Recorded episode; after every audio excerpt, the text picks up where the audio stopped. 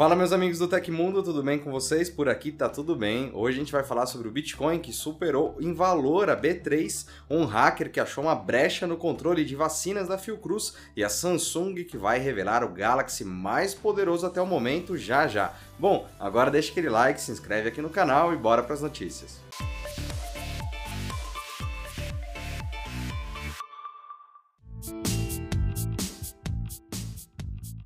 Um hacker ético encontrou uma série de vulnerabilidades no sistema de controle de armazenamento de vacinas da Fundação Oswaldo Cruz, a Fiocruz, que tem produzido imunizantes da Oxford AstraZeneca contra a Covid-19. A falha pode comprometer o gerenciamento dos insumos, fazendo com que as vacinas estraguem e ainda expõem dados de pessoas que trabalham no órgão. Identificado somente como hacker do bem, expressão reconhecida na comunidade de cibersegurança em tom de deboche, ele mostrou o passo a passo sobre onde estão os problemas que podem ser aproveitados por cybercriminosos. Os riscos para Fiocruz existem por causa de um host IP vulnerável, sendo que é possível acessá-lo diretamente pela internet. O acesso leva direto ao sistema de controle de armazenamento de vacinas. O hacker mostrou também que mesmo com mecanismos de segurança e firewall Fortinet, é possível acessar o sistema. Além dos mecanismos de temperatura, até mesmo sensores de umidade e lâmpadas podem ser acessados a partir dessas falhas. E para entender em detalhes sobre tudo isso, você clica no link da notícia que está aqui embaixo na descrição. E qualquer pessoa que acompanhe hoje no Tecmundo já deve ter visto várias notícias sobre dados roubados, sites invadidos e outros problemas de segurança. Se você tem algum site, isso pode te deixar de cabelo em pé, mas essa preocupação pode ser amenizada com ferramentas como as da GoDaddy. Clientes da GoDaddy podem contratar um novo pacote chamado Site Seguro, que garante muito mais proteção para todos. O pacote inclui firewall contra DDoS e ataques por SQL, traz certificado SSL varredura e remoções de malware e também distribuição de conteúdo para acelerar a navegação dos clientes. Com esse pacote, seu site ganha o famoso cadeado do SSL e ganha até alguns pontos de relevância no Google. Clique aqui na descrição para ver os pacotes disponíveis para proteger o seu site.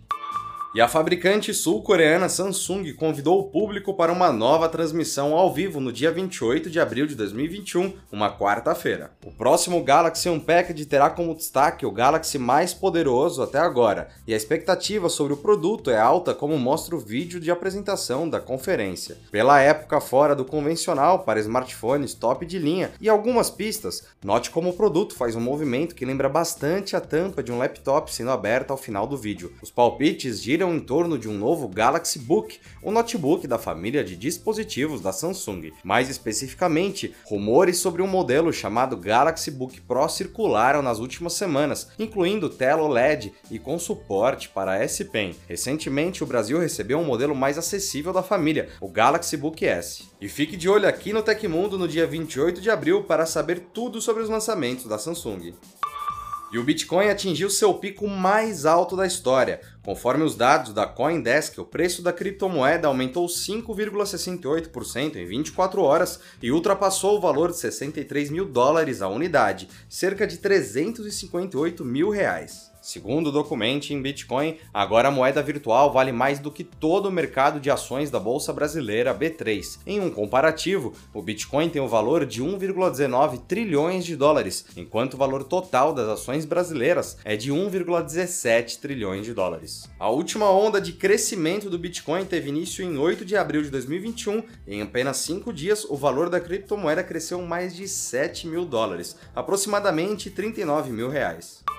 A Agência de Pesquisa e Projetos Avançados de Defesa dos Estados Unidos, a DARPA, anunciou na segunda-feira a escolha de duas empresas para construir um novo foguete nuclear para uso em missões especiais. As selecionadas são a Lockheed Martin, parceira de longa data em fornecimento de equipamentos para uso militar, e a Blue Origin, empresa de exploração espacial fundada por Jeff Bezos e principal rival da SpaceX de Elon Musk. Além delas, a General Atomics cuidará de uma das etapas iniciais. A ideia envolve a construção de uma nave espacial com um foguete que opera a partir de propulsão termonuclear, ou seja, que gera calor a partir de fusão ou fissão nuclear e usa essa energia para aquecer o combustível líquido líquido, aumentando a eficiência do sistema. Essa tecnologia era pensada ainda na década de 70, mas foi deixada de lado pelos Estados Unidos por questões orçamentárias. Como os materiais e métodos de fabricação estão mais em conta agora, esse formato de queima de combustível voltou a ser viável na indústria.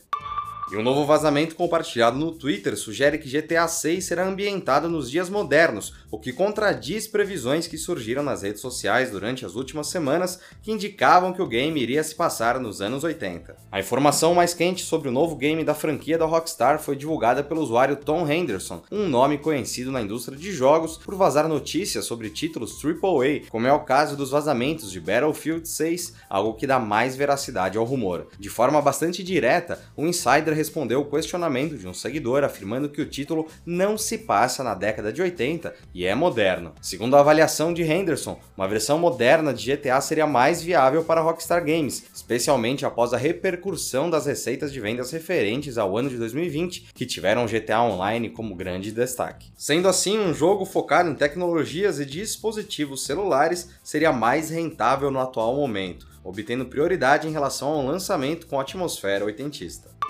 E aconteceu na história da tecnologia, em 14 de abril de 81, o primeiro voo de teste do primeiro ônibus espacial operacional, o Columbia, terminou com sucesso quando o orbitador pousou na base aérea de Edwards, na Califórnia. E chegou ao fim o Hoje no Tecmundo da quarta-feira. Nosso programa vai ao ar de segunda a sexta, sempre no fim do dia. Links e tempos das notícias que a gente deu aqui estão no comentário fixado no YouTube e na descrição do episódio nas plataformas de áudio. Aqui quem fala é o Felipe Paião e amanhã tem mais. Você pode me encontrar lá no Twitter pela arroba Felipe Paião. Espero que vocês continuem seguindo as recomendações da Organização Mundial da Saúde. Um abração e até amanhã.